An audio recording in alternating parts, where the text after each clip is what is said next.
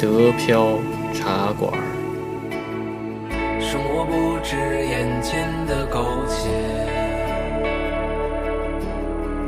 还有诗和远方的田野。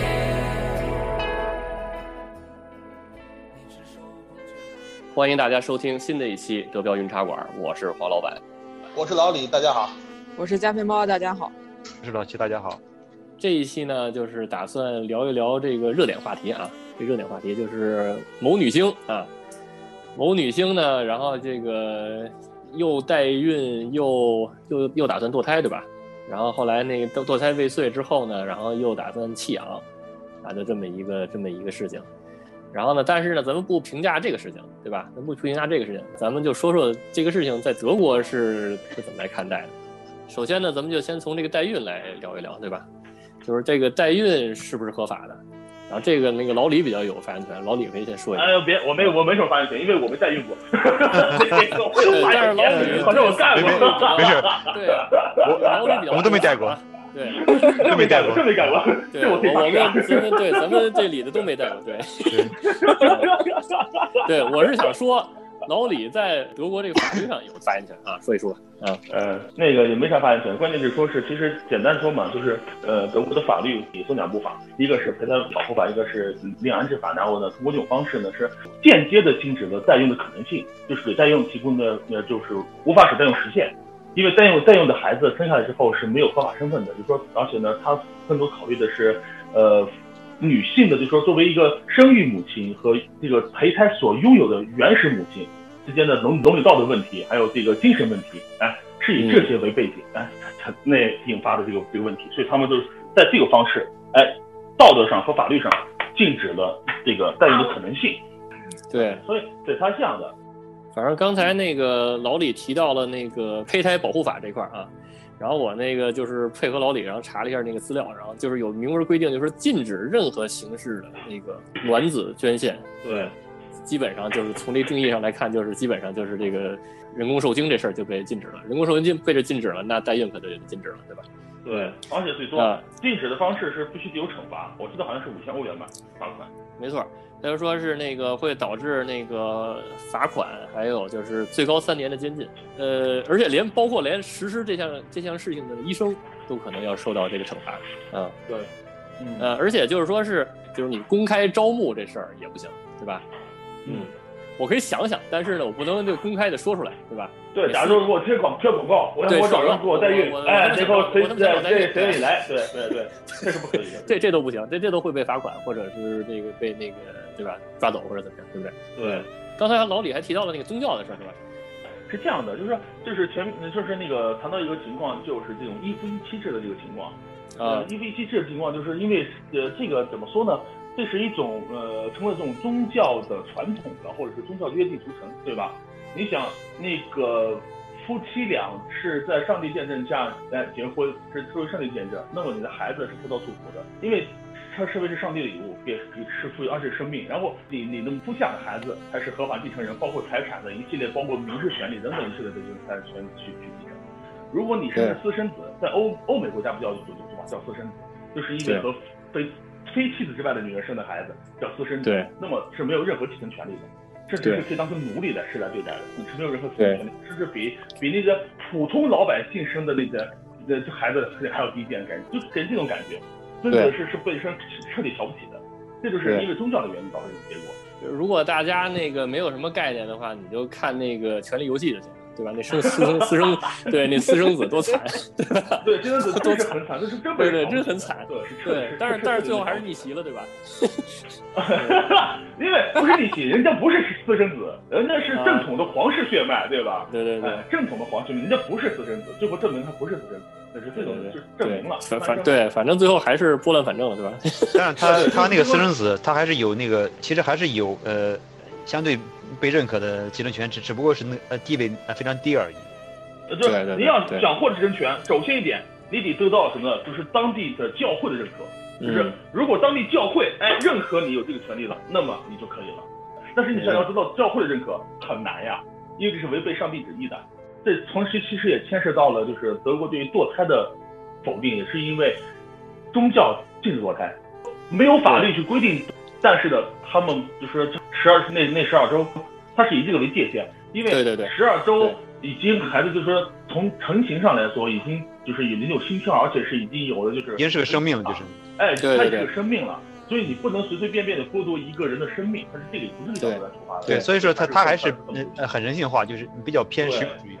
对对对对对，有可能医生不给你开药就没办法，对然后你领药的这个过程也很复杂，就是既然他开了之后，你好像要去另外一个地方领，领那个地方会有一个妇女保护组织，对，会强行先拉着你聊天聊贼久，居委会大妈那种，对吧？对对对，然后他们还会把你就把你那个女的领到，就是有小孩儿的地方，让她跟那些小孩玩儿，然后还会问啊是不是那个男的逼你的，就是他不想对你负责，对对对不想让小孩儿逼你打掉了，就是他他会有一系列的问题等着你，就是这样来回来去，你你被他们绕完了以后，大部分的女生都不愿意打，对就是还能狠下心打小孩儿的女生，基本上就很少很少了。对对对对对。老李刚才提到的，就是十二周内嘛，就差不多是三三个月的时间，对吧？十二周十二周之内想干这事儿了，对吧？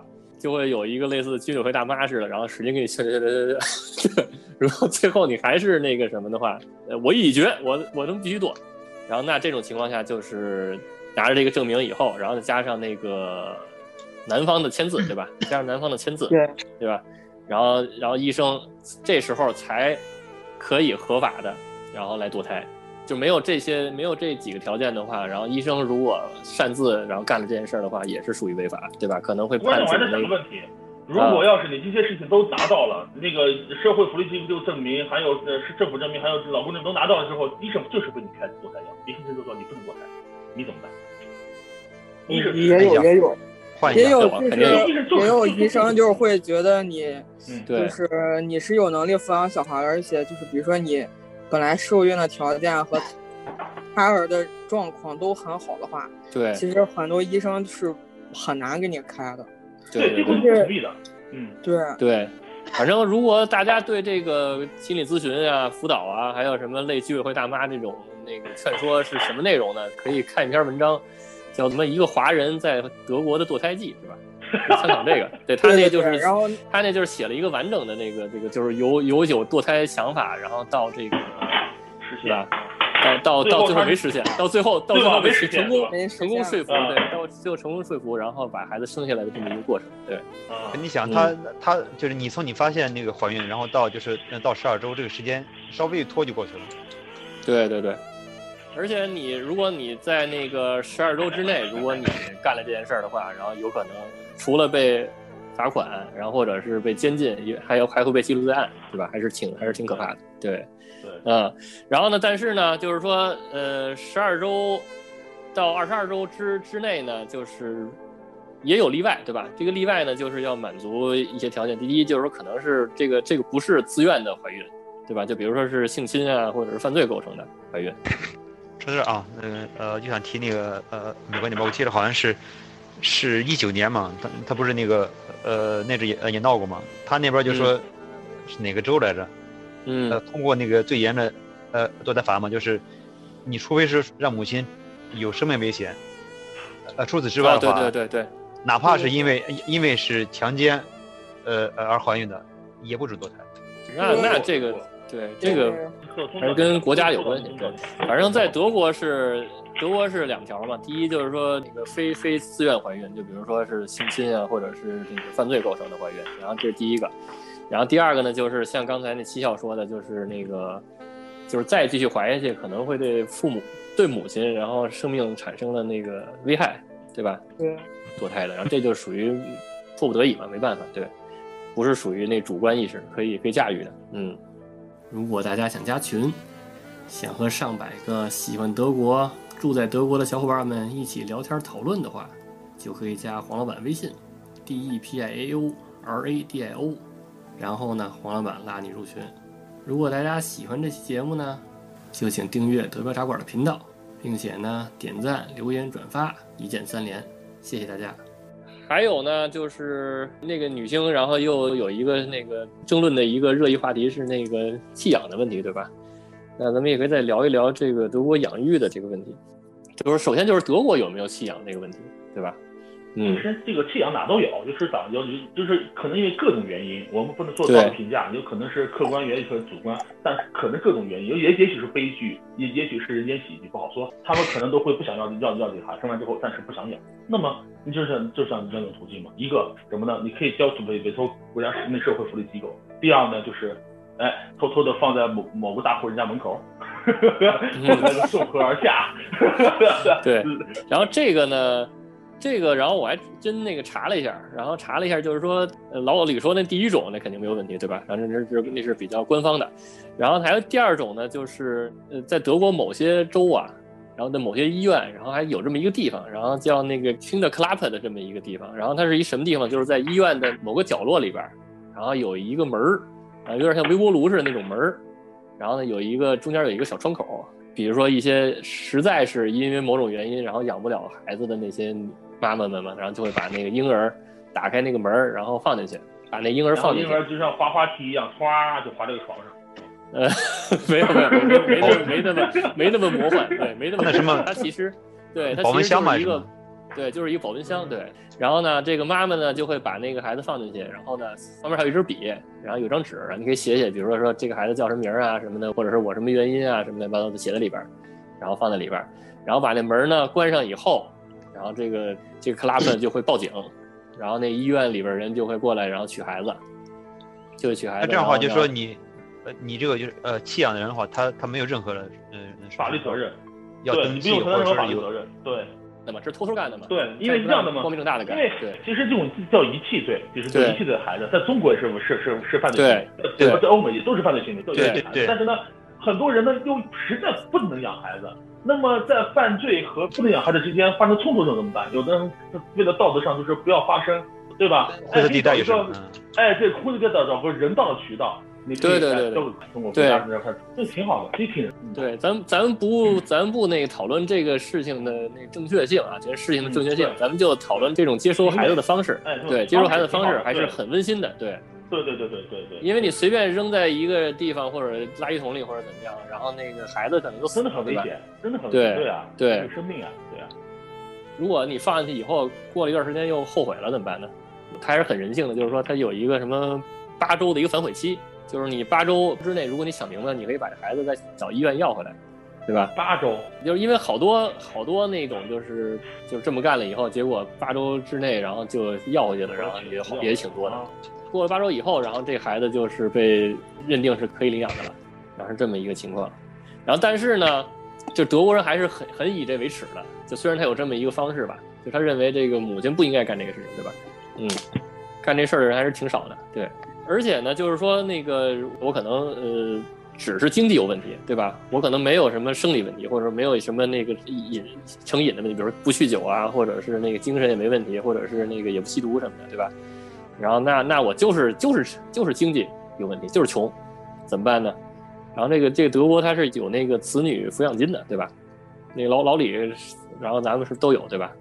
每个月差不多二百二百二十多块钱，好像是。嗯，对啊，对，而且这边是保护女性和小孩的，就是你只要有个小孩，不管那个男的要不要你，他都必须就是要给抚养费的，不给你告他，你告他的话，那个法院会联系他的雇主的。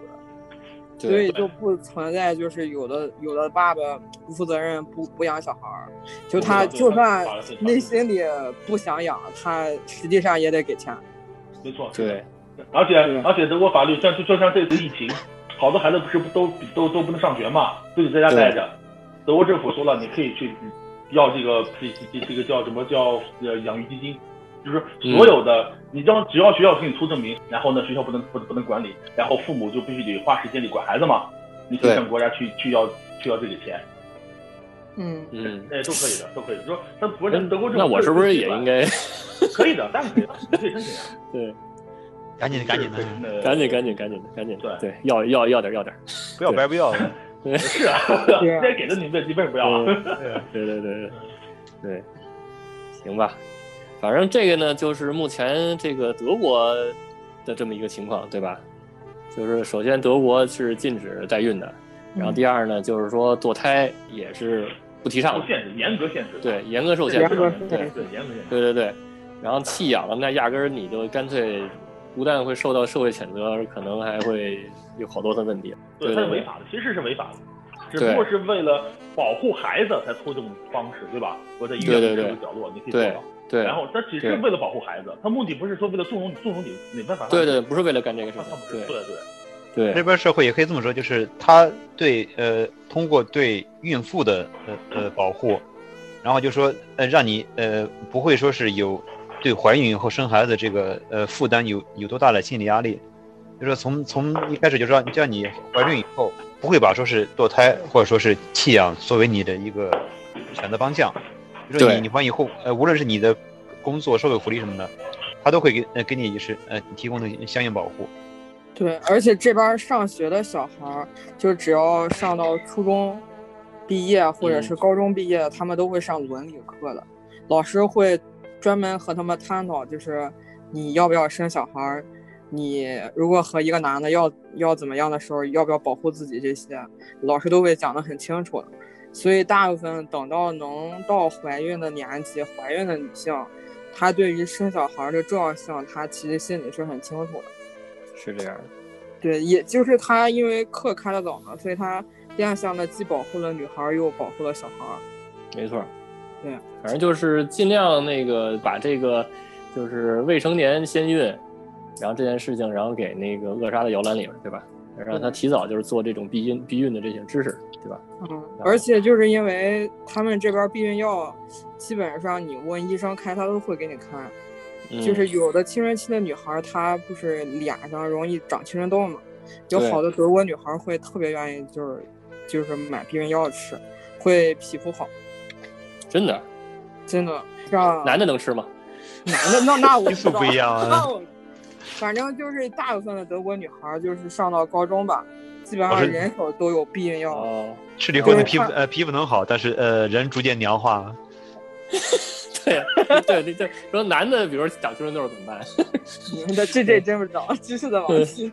就是这边的避孕药吧，对于就妇科医生来说，好像是万能的。比如说什么你痛经呀，吃避孕药。哦哦。啊，你脸长痘吃避孕药，就是你有妇科的，就是女生像想皮肤呃皮肤油光水滑的吃避孕药。哇塞。对，所以他们咱就是咱这不是给那个这个避孕药做那个做代言吗？你不能，你不能是个孩子女孩吃想要就能要到吧？反反正他们这边还挺普遍的，就是德国的女孩不排斥就是吃避孕药这件事。这个在国内又呃又好，就是导致什么女权说啊啊为什么要女人吃药？哦，对对对对但但但是就是毕竟就是国内好像是讲说。避孕药副作用很很多嘛，这边就是大部分大家都觉得啊，我可以皮肤变好，然后避孕药也不是很贵，嗯、是吧？能备点就备点。到时候到时候咱们这节目播出去以后，那个好多人找你代购那个避孕药。那那个 商机出来了，不能随便买。哦，对对对对对，找医生要要去找医生开的，就是找那个符号 us。哦，那那怎么弄啊？你你跟医生说，你跟医生说，那个我最近想来点避孕药。是吗？啊，对对对，就给他就问你是问你是哪种需求，你是不要不想要小孩儿，就是有生活不想要小孩儿，还是说你就是长痘了想吃哪种避孕药？他们那个好好多呢，就是分的特别细，你跟哎呦，就是医生说清楚他该给你开哪种就给你开。嗯就是避孕药是不能自己买，是处方药必须去找医生，所以它不会存在就滥用什么的。而且就是服避孕药的女孩，她们是每年要检查两次的，就是因为你吃避孕药之后，就是，嗯，会就是怕你就是会有癌症，所以要检检查的。嗯，也是。就它好像是抑制你身体里什么的分泌吧，然后就是那种可能会影响就是你对得癌症的抵抗力，所以就是每年要有两次检查。还有就是如果女的和男的发生了什么。他们，我同学和我讲，好像是说也要定期去找医生检查的。嗯，就是他们这边就是保护女性做的，就相对来说就是比较好，就是就是你都不用去问医生，就是你随便认识一个闺蜜，她但凡有男朋友，她这些知识都可以告诉你。嗯，对，然后你就直接去找妇科医生就行。对，这个还是挺有意思啊。对，行吧，那那个时间差不多了，反正德国就是这么一个情况，对吧？反正你像你像在德国发生这些事情，还是还是比较难的，对吧？嗯，对，就是嗯就是能等到就是怀孕，就其实还是蛮难的。等要打胎，其实更难。真要到弃养，基本上前面那么多环境因素已经不会让你有这一步路可走。对对对对。然后呢，而且法律规定了那个代孕压根儿就不可能，所以就是说后边那两项，如是通过代孕这个事儿实现的，根本就不就没没可能，嗯不会发生。对对对对，行，那就要不然就先聊到这儿吧，好吧？嗯，行吧，欢迎大家收听，下期再见，再再见。拜拜拜拜。拜拜。拜拜拜拜。Bevor YouTube begann, gab es ne andere Zeit, eine krankere Zeit. Guck, mir fehlte der Halt. Der halt. Mama hat geweint, weil ich sie oft enttäuschte. Ich wusste damals nicht, ich hatte keine echten Freunde. Hab viel Scheiße gebaut, mit falschen Leuten unterwegs. Dachte, wir sind echte Brüder, dachte, dass ihr zu mir steht. Aber plötzlich wurde ich krank und das Schicksal traf mich hart. Ich denk, mit Freunden schaff ich's raus, zusammen sind wir stark. Acht Wochen keine Schule, acht Wochen in der Bude. Kommt nicht schlafen, deshalb blieb ich Nächte wach, jede Minute. Konnt nicht richtig essen, Nächte über Nächte, konnte nicht mehr raus, Alter, ich war wie besessen und ich dachte, meine Brüder wären da. Doch hab nie was gehört, keinen einzigen Tag. Deshalb scheiß ich auf die anderen, denn die Person, die da war, ich schwör auf alles ungelogen, war nur meine Mama. Danke Mama, mach das alles nur für dich. Danke Mama, ich lass dich nicht mehr im Stich. Danke Mama, obwohl ich manchmal im Arsch war, warst du die einzige, die da war. Danke Mama, mach das alles nur für dich. Danke Mama, ich lass dich nicht mehr im Stich. Danke Mama, obwohl ich manchmal im Arsch war, warst du die einzige, die.